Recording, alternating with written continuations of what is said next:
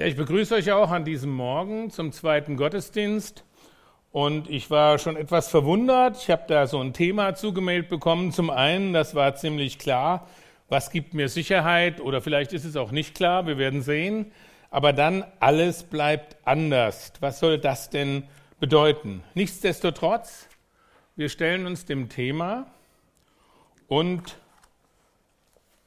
ich weiß gar nicht, was euch so einfällt bei diesem Begriff, was ihr damit verbindet, Sicherheit. Ich fange einfach mal an und verbinde damit etwas, was ich so im Alltag aus den Medien entnehme. Gerade in den letzten Tagen hat ja der scheidende Bundespräsident, das gehört sich so, eine Abschiedsrede gehalten und einer der Schwerpunkte seiner Rede war das Thema Sicherheit. Zum einen hat er gesagt, Sicherung der Außengrenzen Europas, das ist ja schon ein Dauerbrenner, wir kennen das. Zum anderen aber auch, und da wird man dann schon hellhörig, mehr Sicherheit bedeutet keine Gefahr für die Demokratie. Was heißt das denn jetzt? Er sagte aber auch, zwar werde die Freiheit eingeschränkt, wenn der Sicherheit übermäßig viel Raum gegeben werde. Auch das macht mich nachdenklich als freiheitsliebender Mensch.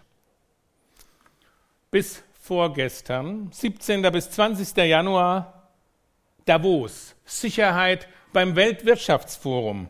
Die Medien sagen der Club der Weltveränderer, also die wirklich wichtigen.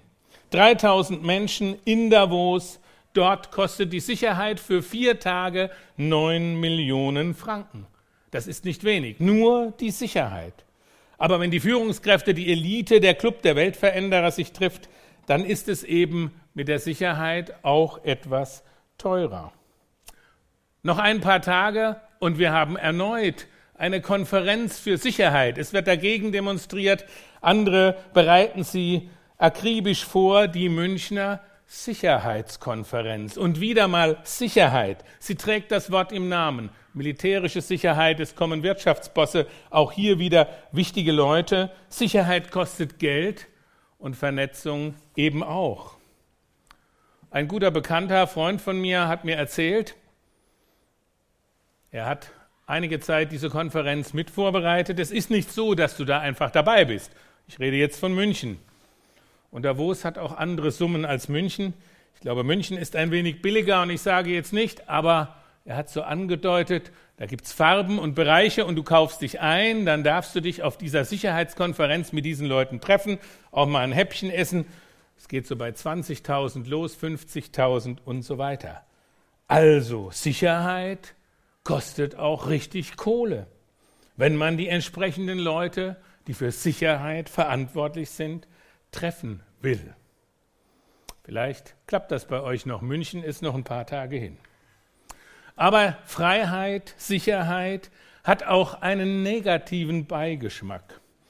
Es ist noch nicht lange her, vor ein paar Tagen, traf ich einen Menschen, der war für die Staatssicherheit nicht tätig, wie es auch gerade durch die Presse geht und politisch diskutiert wird, sondern im Auge, im Ziel.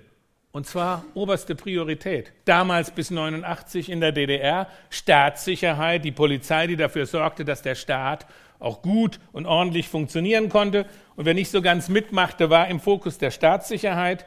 Und er hatte die Beschreibung Zersetzung seiner Person. Das heißt kaputt machen, völlig zerstören. Wahnsinn.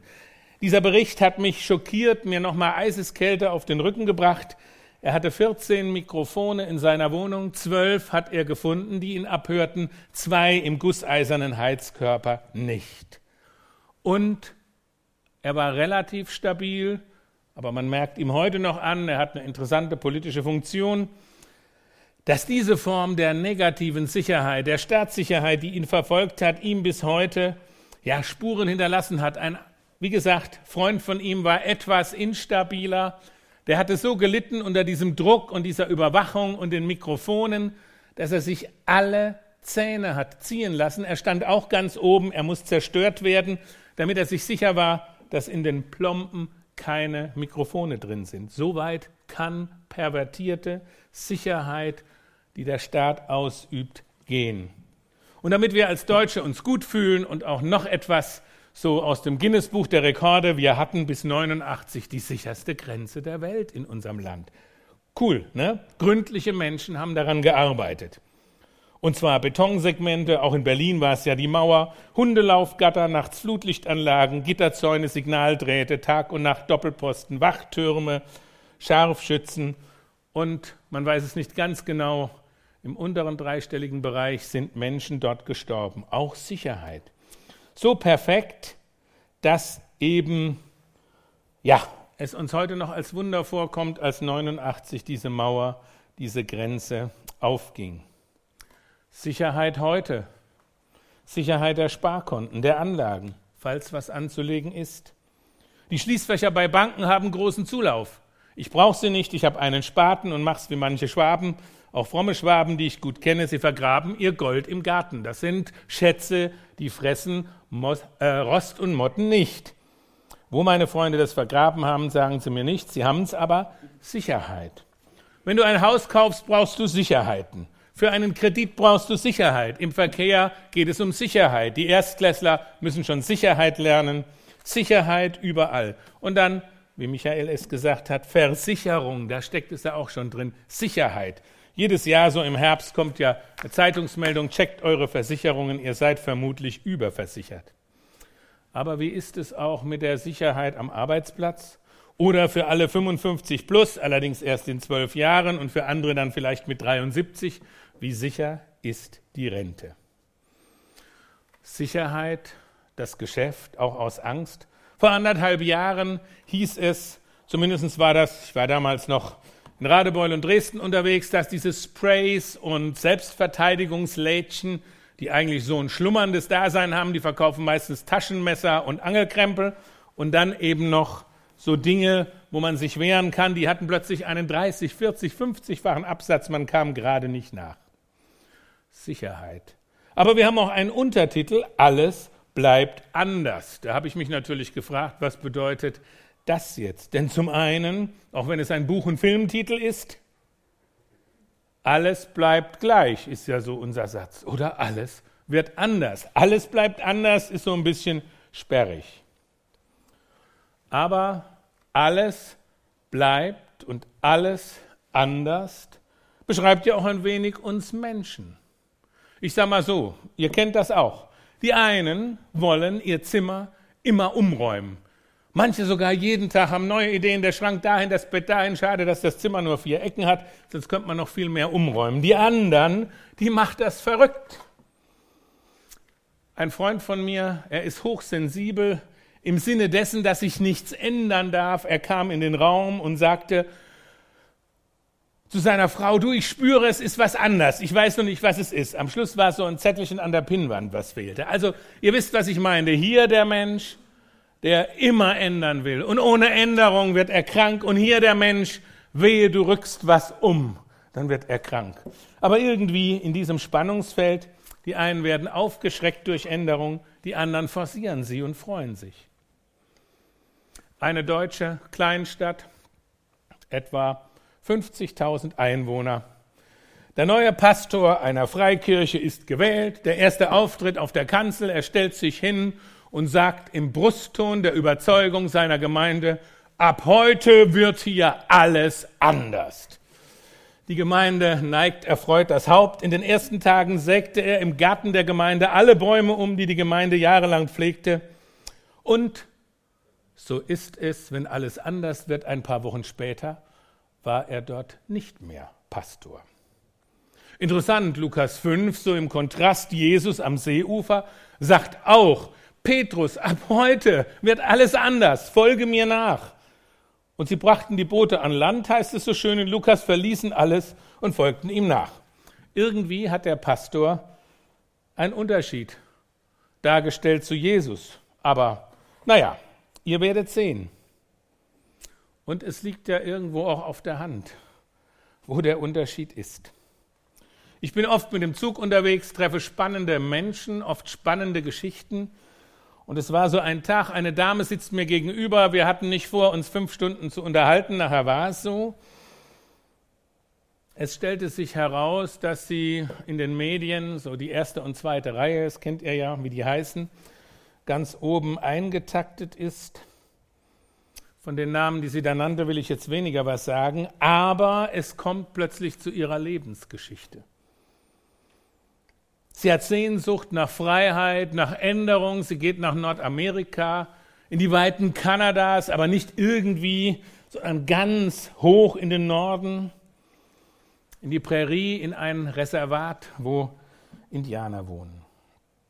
Sie fasst Fuß, sie trifft dort ihren Mann, sie heiratet, sie inkulturiert sich und sie hat diese Sehnsucht, ja, die wir Deutsche auch manchmal haben, so zu dem ursprünglichen.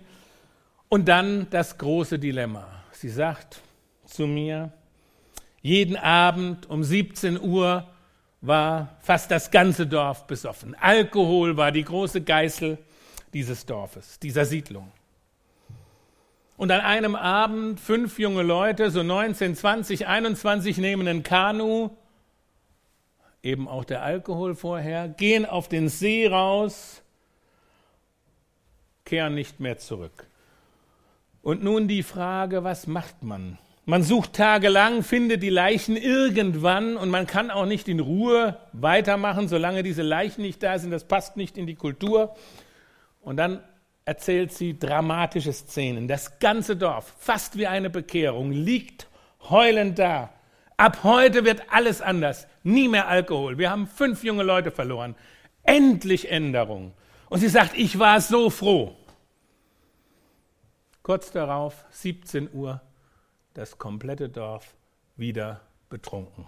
In dieser Nacht ist sie abgehauen, hat ihren Mann verlassen, völlig verzweifelt, zurück in die gehasste Zivilisation, weg von dem Paradies.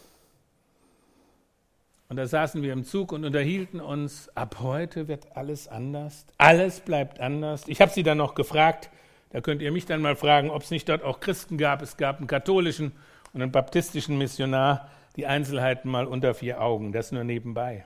Aber auch hier erleben wir die Spannung zwischen Sicherheit und Veränderung, Freiheit und Sicherheit. Und sorry, dass ich das so sage, auch der Alkohol ist Sicherheit. Die Droge ist Sicherheit und Unfreiheit zugleich. Eine verrückte Geschichte. Der Text, er wird auch jetzt angeschlagen für heute. Und da wollen wir in drei Gedankengängen das betrachten.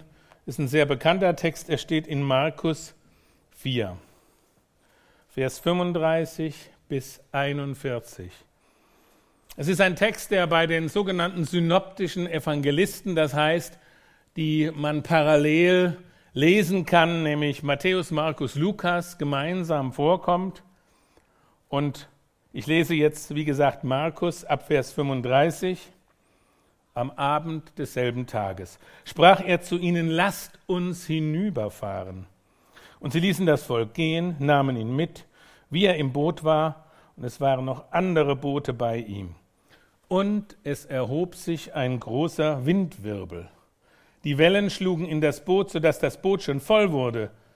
Und er war hinten im Boot und schlief auf einem Kissen. Und sie weckten ihn auf und sprachen zu ihm, Meister, fragst du nichts danach, dass wir umkommen? Und er stand auf, bedrohte den Wind, sprach zu dem Meer, Schweig und verstumme. Und der Wind legte sich und es entstand eine große Stille. Und er sprach zu ihnen, was seid ihr so furchtsam? Habt ihr noch keinen Glauben? Sie aber fürchteten sich sehr und sprachen untereinander, wer ist der?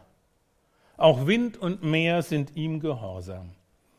Soweit der Text in Markus. Der erste Gedanke, den habe ich überschrieben mit den drei Worten mitten im Sturm.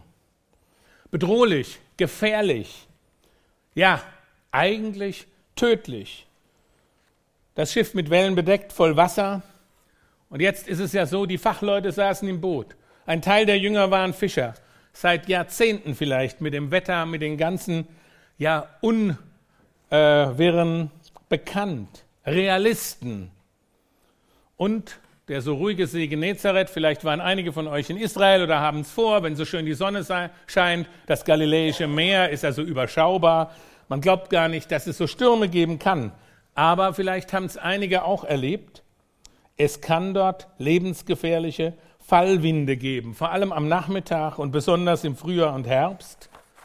Und diese Westwinde, oder wie es hier heißt, der Windwirbel kann auf den See herabkommen und große Stärken erreichen. Und so wird eben auch in dieser Geschichte berichtet. Interessant ist ein Detail bei Markus. Er sagt, es waren mehrere Boote mit ihnen. Kein anderer der beiden Evangelisten berichtet davon. Und mal so ein kleiner Exkurs zum Wort Boot. Natürlich, wir alle wissen, wie Boote aussehen, aber wer es mal schafft oder vielleicht auch schon gesehen hat, in der Nähe im Kibbutzim Novkinosar, ich fand das sehr spannend, durfte mal eine Gruppe dahin führen, gibt es ein konserviertes Boot, das man bei besonders tiefem Wasserstand im See Genezareth quasi herausgeholt hat, archiviert hat oder konserviert, archiviert und datiert, das aus der Zeit Jesu Christi stammt. Ein Holzboot. Könnt ihr auch mal googeln. Und es nennt sich auch das Jesusboot, obwohl man jetzt nicht weiß, ob Jesus mit diesem Boot gefahren ist.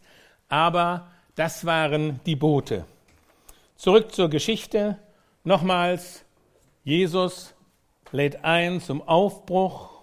Und wie gesagt, ziemlich sicher das Ostufer des Sees. Hier zog er sich oft zurück mit den Jüngern. Und je weiter sie nach Osten fahren, desto stärker wird der Sturm. Er befindet sich im Heck, ein weiteres Detail bei Markus, und schläft auf einem Kissen. Ich weiß nicht, wie viele Stellen es in der Bibel gibt, wo von Kissen die Rede ist. Hier wird es genannt. Und vielleicht war dieses Heck auch überspannt mit einem Tuch oder Holz. Und die Situation ist dramatisch. Die Jünger kämpfen bis zum Anschlag. Zunächst allein. Und dann wecken sie Jesus auf. Vorwurfsvoll, aber auch ängstlich rufen sie, schert es dich nicht, dass wir draufgehen? Meister, wir verrecken hier fast. Und ich kann die Jünger verstehen. Ich erinnere mich noch gut, Söllingen, Abfahrt, in den 80er Jahren, Ziel Polen über Schweden. Wir waren oben bei Malmö, der Hafen, Nachtfahrt mit der polnischen Fähre, die Zeit der Bibelfahrten. Wir waren zu viert, auf der Fähre nur drei Fahrzeuge oder vier. Wir fahren da rein, wir hören, es ist nicht so gut, heute Nacht nach Swinemünde zu fahren. Wir wissen so nicht, was wie. Und die Fähre legt ab. Windstärke 9, Windstärke 10. Nachher hat sich herausgestellt, dass die Fähre nie hätte den Hafen verlassen dürfen. Und ich sage euch, das war meine brutalste Nacht auf dem Wasser. Man hat nach kurzer Zeit alle LKWs mit solchen Ketten, die hatten solche Kettenglieder, alles angekettet, Beutel verteilt, wobei vieles von dem, was von den wenigen Menschen noch übrig blieb, was hätte in Beutel gehen sollen, hat die Beutel verfehlt. Es waren ja nur etwa ein Dutzend Leute auf dem Schiff aber wir hatten Wellen in der Höhe von 10, 20, 30 Meter. Das Schiff, diese kleine rostige polnische Fähre, hat diese Bewegung gemacht, zugleich in sich gekreist und so. Und wir haben dann ab und an mal geguckt, ob der Wohnwagen unten umkippt und aufbricht oder was auch immer. Und es kommt ein Moment, abgesehen von der ganzen Dramatik, die nicht lustig war, dass du beim Treppenlaufen nicht mehr weißt, ob du nach oben oder unten gehst. Dein gesamtes System ist durcheinander. Und, und das war das Brutale dieser Erfahrung, irgendwann bist du dann wie high oder weg oder besoffen oder was auch immer. Ich kann das nicht beschreiben. Die Nacht war grauenhaft. Am Morgen, wir fahren nach Swinemünde rein, die Ostsee glatt, die Sonne scheint wie ein Spiegel, nicht eine Welle, wie so ein kleiner See im Schlosspark, alles super glatt. Und du denkst, das kann doch nicht sein. Zurück zur Geschichte. Das, was als Kontrast wir erlebt haben, hat Jesus hier in einem Augenblick durch sein Wort bewirkt. Also, die Lage ist kritisch, sie wecken ihn und man fragt sich, wie er hat schlafen können. Ich könnte es so nicht. Meister, Meister, wir verderben. Er wacht auf, bedroht den Wind, sagt dem Meer, schweig, verstumm. Und Vers 39, fast lapidar, dieses Wunder. Der Wind legte sich und es entstand eine große Stille. Und hier wird sichtbar, Jesus wahrer Mensch, wahrer Gott in seiner Allmacht, in seiner Vollmacht. Er ruft die Naturgewalten zur Ordnung. Er ist, und wir erinnern uns, lasset uns Menschen machen, von Anbeginn der Schöpfung dabei gewesen. Er setzt den Naturgewalten Grenzen. Und dann die Frage an die Jünger, was seid ihr so furchtsam? Habt ihr noch keinen Glauben? Ich bin doch die richtige Adresse, ich bin doch dabei. Ihr habt den Richtigen geweckt. Natürlich heißt es nicht immer, dass die Dinge so ausgehen, wie wir es uns wünschen und dass die Lösungen immer so auf der Hand liegen. Aber, und darauf können wir zählen in diesem Text, er, der Himmel und Erde gemacht hat, ist der Herr über die Schöpfung. Er hat den Tod besiegt und auf ihn kann ich zählen. Auch kann er der Natur Einhalt gebieten. Eine zweite Geschichte, ich habe es ja einigen schon gesagt, dass wir viele Jahre in Kroatien und Bosnien waren. Eine Nacht wie die letzte, minus 10 Grad. Zwei Fahrzeuge sind unterwegs, ich fahre voraus. Wir haben etwa 100 Kilometer Fahrgeschwindigkeit, Landstraße. Alles trocken, alles klar. Vom Himmel her kein Regen, nichts, kein Eis. Und dann plötzlich leichte Kurve vor uns eine komplette Eisfläche durch eine Quelle, die niemand gesehen hatte. Wir erfahren nachher, dass an dieser Stelle zwei, drei Tage vorher Menschen umgekommen sind. Ich fahre das erste Fahrzeug, wir schleudern mit 100, drehen uns, auch das ein Moment, wo du nichts mehr weißt, landest dann im Straßengraben. Auto Totalschaden, keine Rettungskräfte nachts und dankbar, dass wir noch leben. Das war der Geburtstag Katharinas. Es war gerade so, als wir uns kennenlernten. Und alle waren unversehrt. Danke, der Chef war dabei. Und dann ich wo ich ein bisschen über die Deutschen spotte. Was habe ich als erstes gesagt, als ich ausgestiegen bin? Man stellt sich vor, der Wagen auf die Seite, im Straßengraben geknallt, alles futsch. Ja, und dann kommen die anderen und retten uns und ich sage, passt auf beim Aussteigen, dass er mit den Füßen die Polster nicht schmutzig macht. Ne? So sind wir Menschen, ne? Sicherheit. Ne? Auch das Schrottauto muss sauber entsorgt werden. Der zweite Gedanke, und das ist Vers 40 und 41, beinhaltet die schon angesprochenen zwei entscheidenden Fragen. Zuerst Jesus. In Vers 40 sagt er zu ihnen, was seid ihr so furchtsam? Habt ihr keinen Glauben? So schreibt Markus. Interessant, Matthäus, bei Markus kein Glaube, bei Matthäus ist noch ein L dabei, Kleinglaube, ihr Kleingläubigen. Und bei Lukas die Generalfrage, wo ist euer Glaube? Es geht um den Glauben. Auch so kurz vorm Sterben im Boot. Und jetzt diese Stille, die Lage ist gerettet. Als Jünger würde ich sagen, ey Jesus, sei froh, es ist gut gegangen. Und jetzt machst du hier ein Missions- und Glaubensseminar, wir sind mal gerade dem Tode entrungen. Ja, die entscheidende Frage wird von Jesus gestellt. Wo ist euer Glaube? Was glaubt ihr? Und worum geht es beim Glauben? Wir feiern ja gerade 500 Jahre Reformation. Die Kirche macht das schon einige Jahre mit sehr viel Aufwand. Ich habe mir einfach mal im Internet nochmal, es gibt es natürlich auch schriftlich, Luthers kleinen Katechismus angeschaut. Zwei, drei Gedanken daraus. Was ist Glaube? Katechismus, das heißt Unterweisung in den Grundfragen des Glaubens.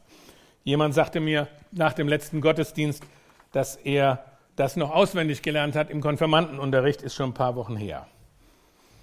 Luther sagt hier, der erste Artikel, da geht es um Gott, den Vater, den Allmächtigen, den Schöpfer des Himmels und der Erden, also ums Glaubensbekenntnis, was wir kennen. Ich glaube, dass Gott mich geschaffen hat, also der Schöpfer, der, dem die Natur untertan ist. Und dass er, es sind nur Auszüge, die ich lese, mich reichlich und täglich versorgt in allen Gefahren beschirmt, vor allem Übel behütet, bewahrt, aus lauter väterlicher, göttlicher Güte und Barmherzigkeit, ohne all mein Verdienst, für all das ich ihm zu danken und zu loben, zu dienen und gehorsam zu sein schuldig bin. Etwas dieses holprige Lutherdeutsch, aber das ist doch Wahnsinn, Glaube. Und das zweite, Glaube an Jesus Christus, von der Erlösung. Und er spricht von Jesus als dem wahrhaftigen Gott. Es ist nicht irgendein netter Mensch, ein Prophet, einer, der halt auch ein Vorbild ist, sondern es ist Jesus vom Vater, von der Ewigkeit her, wahrhaftiger Mensch und Gottes Sohn. Und er beschreibt das Glauben an Jesus, dass er mich vom Tod, von der Gewalt des Teufels mit seinem Blut erlöst hat. Dass er auferstanden ist, dass ich in ewiger Gerechtigkeit leben darf, von ihm beschenkt. Und dann der dritte und letzte Artikel, Glaube bei Luther Heiligung, dass ich nicht selber mit meinem Verstand an Jesus glauben kann, sondern dass der Heilige Geist mich durch das Evangelium beruft, mit Gaben erleuchtet, im Glauben heiligt und erhält und mir täglich Sünden reichlich vergibt. Und dann der Hinweis auf den jüngsten Tag, die Auferweckung, das Gericht und das ewige Leben. Und dann sagt Luther weiter, das ist gewisslich wahr. Und darum, und jetzt ist diese andere Frage, wo ist euer Glaube? Sagen die Jünger, wer ist der, dem Wind und Meer gehorsam sind? Glauben ist möglich an alles. Wen ihr fragt auf der Straße, glaubt an was aber an den Schöpfer, an Jesus, der durch die Propheten geredet hat, der sich durch die Schöpfung jeden Tag bezeugt. Zum Staunen ein Kind, Wunderwerk Gottes, die Blume, wir sind geschaffen. Psalm 24 heißt es, die Erde ist des Herrn, was darinnen ist, der Erdkreis und die darauf wohnen. Also der Schöpfer, der Erhalter, der Retter und auch der Richter, an diesen Gott der sich in Jesus uns offenbart hat. Wir glauben an Jesus Christus. Und das ist nicht einfach unwesentlich, denn spannend, diskutiert mal, selbst mit Leuten, die ganz fromm scheinen. Manche sagen, Jesus verehre ich, aber Gott kann ich nichts anfangen. Andere sagen, ich glaube an Gott, aber Jesus, der stört mich, der grenzt aus. Diese Diskussionen sind uns vielleicht bekannt. Doch Jesus Christus ist mehr als ein Name. Er ist der Messias, der Gesalbte, Geschichte des Volkes Gottes. Und in den Weihnachtstexten, wir haben sie ja gerade gehört, kommt zum Ausdruck er Menschensohn, Gottessohn. Und dann dieser großartige Vers, der uns ja immer wieder vor Augen steht, Johannes 3:16. Jesus ist das Liebesgeschenk Gottes an dich und für diese Welt. Also hat Gott die Welt geliebt, er gab seinen eingeborenen Sohn, dass alle, die an ihn glauben, nicht verloren werden. Dieser Herrschaftstitel. Und jetzt, wer ist der? Was ist das für ein Mann? Und nun die Frage auch für uns heute Morgen. Mitten im Sturm deines Lebens. An wen glaubst du? Wo ist deine Hoffnung? Wo bist du mit deinem Lebensboot unterwegs? In welchem Sturm? Und darum jetzt mein dritter und letzter Gedanke, und jetzt bitte ich um das Bild. Und das habe ich überschrieben mit den Worten, dein Platz im Boot. Ein lieber Freund, der ist so alt wie ich, allerdings schon eine ganze Reihe von Jahren her, aber knapp über 40, Diagnose MS, Multiple Sklerose. Das ist eine harte Diagnose, eine Krankheit, die so einfach nicht zu stoppen ist und die im Endstadium zu Zuständen führt. Wer Menschen getroffen hat, die das erleiden müssen, weiß, was das bedeutet. Der liebe Freund, er heißt auch Markus, begann dann in dieser Zeit der Diagnose zu malen. Und er hat diesen Text von heute zur Grundlage genommen. Dieses Schiff, fast wie eine Nussschale klein. Und er hat diese Besonderheit des Markus, die auch nur bei ihm steht, dass Jesus auf einem Kissen schlief, für sich so persönlich gestaltet, dass er gesagt hat, Neben Jesus ist Platz. In diesem Boot kannst du Platz nehmen. Es gibt, das war sein Trost für ihn, es gibt ein zweites Kissen. Und das möchte ich euch diese Woche mitgeben. Ganz egal, ob du nicht weiter weißt, wie es jetzt gerade geht, beruflich, Krankheit, Sorgen, kleine, große, ob du jung bist, älter, steig ein ins Boot und wisse, Jesus ist da, ein zweites Kissen. Und wenn er darum die Frage stellt nach dem Glauben, dann stellt er auch die Frage nach dem Vertrauen. Das ist ja nicht nur Kritik und manchmal sind wir schwach. Ich muss das allererst mir sagen, sondern es ist die Zusage, vertrau mir. Es gibt einen Neuanfang. Wer mich bekennt, den will ich bekennen. Mag sein, du hast gar keine Beziehung zu Jesus. Hier ist die Einladung. Lad ihn ein in dein Lebensboot. Er wird es steuern. Und darum, Kleingläubige, habt mehr Vertrauen und geht mit diesen Worten nach Hause. Die Adresse ist Jesus. Und in dem stürmischen Alltag ist ein zweites Kissen bereit. Jesus sagt, trau mir es zu. Ich weiß Bescheid über deine Zweifel, deine Schuld, deine Krankheit, deinen Stress, aber auch die Entscheidungen, die du heute noch nicht weißt, wie du sie treffen sollst. Deine Beziehung, die leidet, die vielleicht kaputt ist. Ich kann sie heilen. Sei gewiss, ich bin, so sagt Jesus, die richtige Adresse. Und die Jünger sind uns ein Hinweis. Und wenn dein Lebensboot kentern will, er ist dabei. In Psalm 4, Vers 9 heißt es, ich liege und schlafe ganz mit Frieden, denn du allein, Herr, hilfst mir, dass ich sicher wohne. Hier kommt dieses Wort vor. Wir haben die Zusage, dass der Chef dabei ist. Grund zur Hoffnung. Vergebung kann erfahren werden. Adresse für die Schuld. Der am Kreuz gestorbene und auferstandene lädt uns ein. Und er soll den ersten Platz in unserem Herz einnehmen. Dein Glaube darf wachsen. Und jetzt geht es nicht darum, hier zu sagen, naja, Jesus ist ja interessant, toll, das ist ja so ein kleines Ausflugsboot. Es geht nicht um kuschelige Stunden. Es geht um dich und dein Leben und letztlich auch um die Frage der Ewigkeit. Er ruft in die Nachfolge, er will Chef deines und meines Alltags sein. Wir leben nicht mehr für uns selbst, denn wer nur für sich da ist, der wird auch an sich verzweifeln. Seine Liebe darf mich tragen, sie ist unabhängig auch von meiner Leistung. Und ich brauche nicht mehr, um mich selbst zu kreisen. Und darum nochmal Weihnachten, er wird Mensch, Baby, ich darf nach Hause kommen. Ich darf erfahren, dass meine Schuld weg ist. Ich darf es anderen weitersagen. Er sagt, Wind und Meer sind mir gehorsam. Der Mann am Kreuz lädt ein ins Boot auf dieses zweite Kissen, sich zu ihm zu begeben, auch wenn es Nachteile haben kann. 1986 mein erster Flug in die USA. Ich war total gespannt. 99 Dollar von Brüssel nach New York. Übernachtet habe ich ohne Geld im World Trade Center in einer Bankerwohnung. Ein Mensch hat mir einen Schlüssel hinterlegt. Man hat ja die eine oder andere Bekanntschaft. Und dann mit dem Bus für 10 Dollar 24 Stunden einfach durch die USA, zunächst bis Chicago. Dort holt mich Detlef ab. Wer war Detlef? Ein Mensch, der in die Mission wollte, aufgewachsen in Paris, verheiratet mit einer Amerikanerin, drei nette Mädels, beschäftigt bei der Lufthansa, ein Mann von Welt.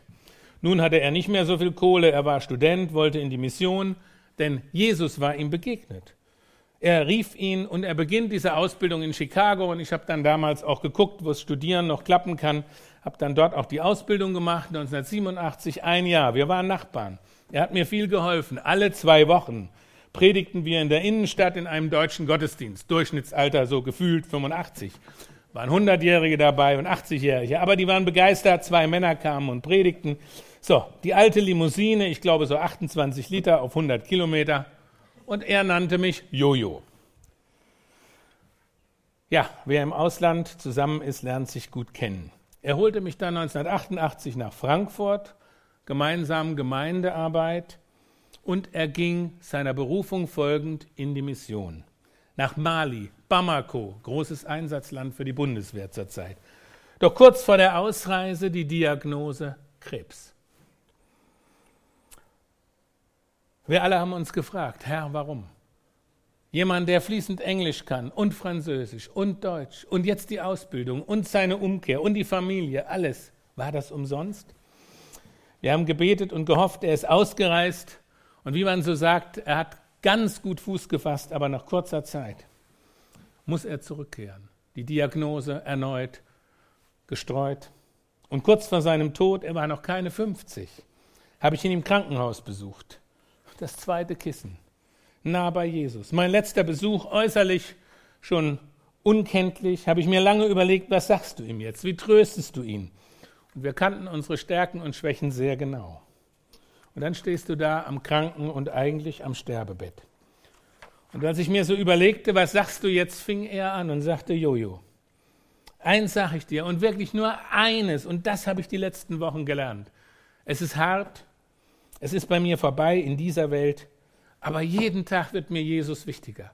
Und jeden Tag wird er mir näher. Und das gebe ich dir mit. Und bitte vergiss es nie. Bei ihm bist du geborgen. Und dann zum Schluss nur noch einmal, es geht um Jesus. Und sein Blick war offen für die Ewigkeit.